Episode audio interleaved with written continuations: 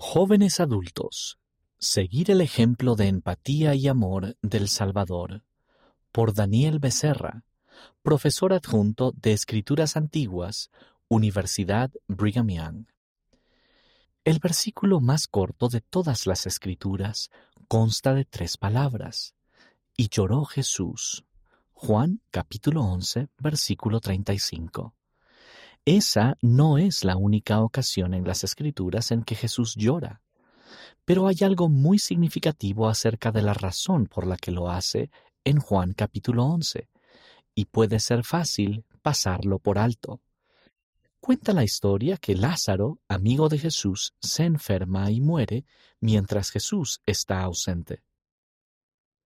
Después de unos días, Jesús viaja a casa de Lázaro para levantarlo de entre los muertos y se encuentra con sus afligidas hermanas, Marta y María. María cae a los pies de Jesús y le dice, Señor, si hubieras estado aquí, no habría muerto mi hermano. Luego Juan nos dice, Jesús entonces, cuando la vio llorando, y a los judíos que habían llegado con ella también llorando, se conmovió en espíritu y se turbó y lloró. No parece que Jesús llorara por la pérdida de Lázaro. Después de todo, hacía varios días que sabía de su muerte y planeaba levantarlo pronto. Más bien, Jesús lloraba por el dolor que María, Marta y otras personas estaban sintiendo un dolor que él sabía que desaparecería en cuestión de minutos, pero que aún así era real para ellos en ese momento. Jesús lloró, al menos en parte, por empatía. La empatía es la capacidad de entender y compartir los sentimientos de los demás y debido a que es uno de los atributos de Cristo, es algo que todos debemos esforzarnos por entender, cultivar y expresar mejor. Los que poseen empatía tienen una mayor capacidad de amar y servir a los demás de acuerdo con sus necesidades. En ese sentido, el tener esta característica nos ayuda en nuestro empeño por tender la mano, imitando al Salvador, y por crear unidad y un sentido de pertenencia. Entonces, ¿qué podemos aprender de la vida y de las enseñanzas de Jesús acerca de cómo sentir más empatía y amarnos los unos a los otros? 1.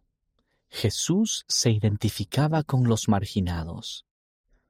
A lo largo de su ministerio, Jesús tuvo una relación especial con aquellos que eran marginados en la sociedad los pobres, los afligidos, los extranjeros y otras personas a las que a menudo las ignoraban o menospreciaban.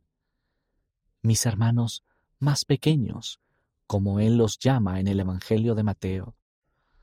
Pero no solo ministró a esas personas, sino que se vio a sí mismo en ellas, y enseñó a sus discípulos que al hacer el bien a esas personas, a mí lo hicisteis. Pensemos en eso un momento. El gran creador del universo, el Hijo de Dios y Redentor de la humanidad, la persona con todo el derecho del mundo de verse a sí mismo por encima de los demás, se equipara con los seres humanos más humildes y vulnerables. Pero, ¿por qué?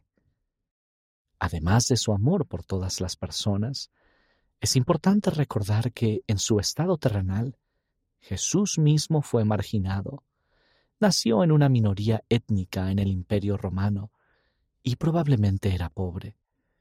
De niño se vio obligado a huir a otro país como refugiado para escapar de la muerte. Parte de su propio pueblo lo rechazaba y finalmente llegó a ser víctima de la opresión aprobada por el gobierno. Desde el día en que nació hasta el día en que murió, Jesús fue uno de los más pequeños. Al identificarse con los marginados, el Salvador nos invita a considerar nuestra propia relación con aquellos que de manera similar son desfavorecidos, desplazados o aislados en la actualidad. ¿Nos consideramos superiores a ellos? ¿O los vemos como Jesús los ve, como parte de nosotros mismos, como hermanas y hermanos espirituales. Nos preguntamos, ¿y si su historia fuese nuestra historia? ¿Oramos para entenderlos y amarlos? ¿Y les prestamos servicio a modo de una expresión de amor por nuestro Salvador, quien se refleja en ellos? 2. Jesús hacía el esfuerzo necesario. Tener verdadera empatía por los demás es más fácil de decir que de hacer, y para Jesús la empatía provino en gran medida de sufrir los dolores, aflicciones y tentaciones y las enfermedades de su pueblo, a fin de saber cómo socorrer a los de su pueblo de acuerdo con las debilidades de ellos. En otras palabras, muchas de las dificultades relacionadas con su vida y su expiación le permitieron entendernos a nosotros y nuestras dificultades para que supiera mejor cómo sanarnos. Sin embargo, Jesús también se relacionaba libremente con muchas de las personas que encontraba al escucharlas, hacerles preguntas y tratarlas con respeto, aun cuando otros lo criticaban por ello. Debido a que estamos tan distantes históricamente de cuando Jesús vivió en la tierra, se nos puede pasar por alto algunas de las maneras en las que él desafiaba las normas sociales de su época para ayudar a los demás. Por ejemplo, tocó a leprosos y a otras personas enfermas, a quienes se consideraba ritualmente impuros de acuerdo con la ley de Moisés. También ministró a pecadores conocidos, a los que tenían mala reputación y a los gentiles, algo que algunos habrían considerado igualmente inapropiado. Jesús se dedicaba a construir puentes aun cuando eso no fuera popular.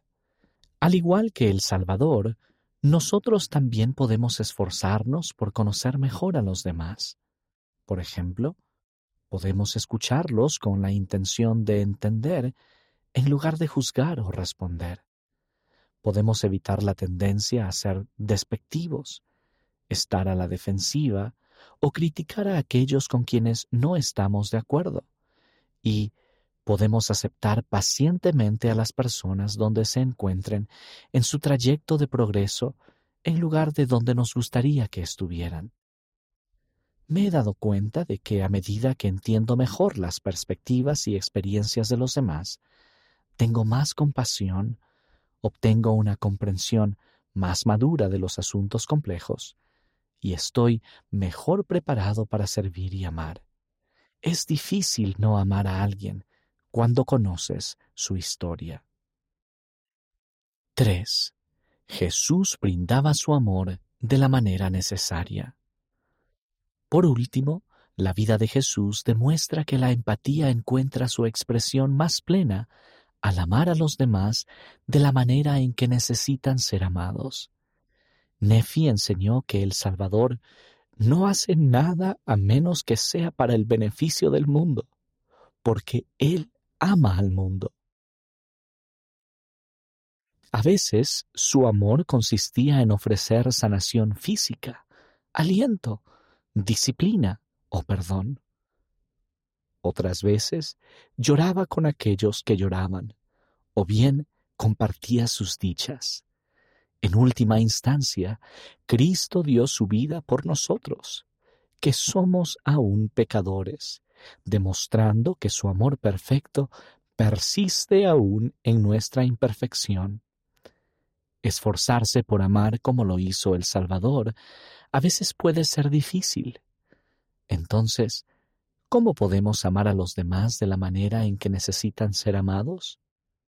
¿Podemos escoger amar como si hubiera un interruptor que pudiésemos encender? ¿Es realmente posible amar al prójimo o a un extraño tanto como a un familiar o a nosotros mismos? ¿Qué sucede con aquellos con quienes no estamos de acuerdo o con los que no nos llevamos bien o con aquellos con quienes tendemos a discutir? En las escrituras, con frecuencia se habla del amor cristiano como algo de lo que una persona está llena. En otras palabras, es algo que Dios derrama en el alma. Eso significa que el amor cristiano no se puede cultivar sin la ayuda de Dios. Es un don espiritual que se recibe y que crece a medida que pedimos al Padre con toda la energía de nuestros corazones. La empatía fomenta la unidad. Cuando servimos con empatía y amor, aumenta nuestra capacidad de crear unidad y sentido de pertenencia y de llevar a otras personas a Cristo. Esto se debe a que comenzamos a ver a los demás como Dios los ve y a sentir lo que Él siente. También llegamos a ver nuestro servicio no como si tendiéramos la mano hacia abajo para elevar a los demás a nuestro nivel, sino como si extendiéramos los brazos para abrazar a otro hijo de Dios. Al hacerlo, ayudamos a cumplir la oración de Cristo de que sus seguidores sean uno, como tú, oh Padre, en mí y yo en ti, que también ellos sean uno en nosotros. Más para ti.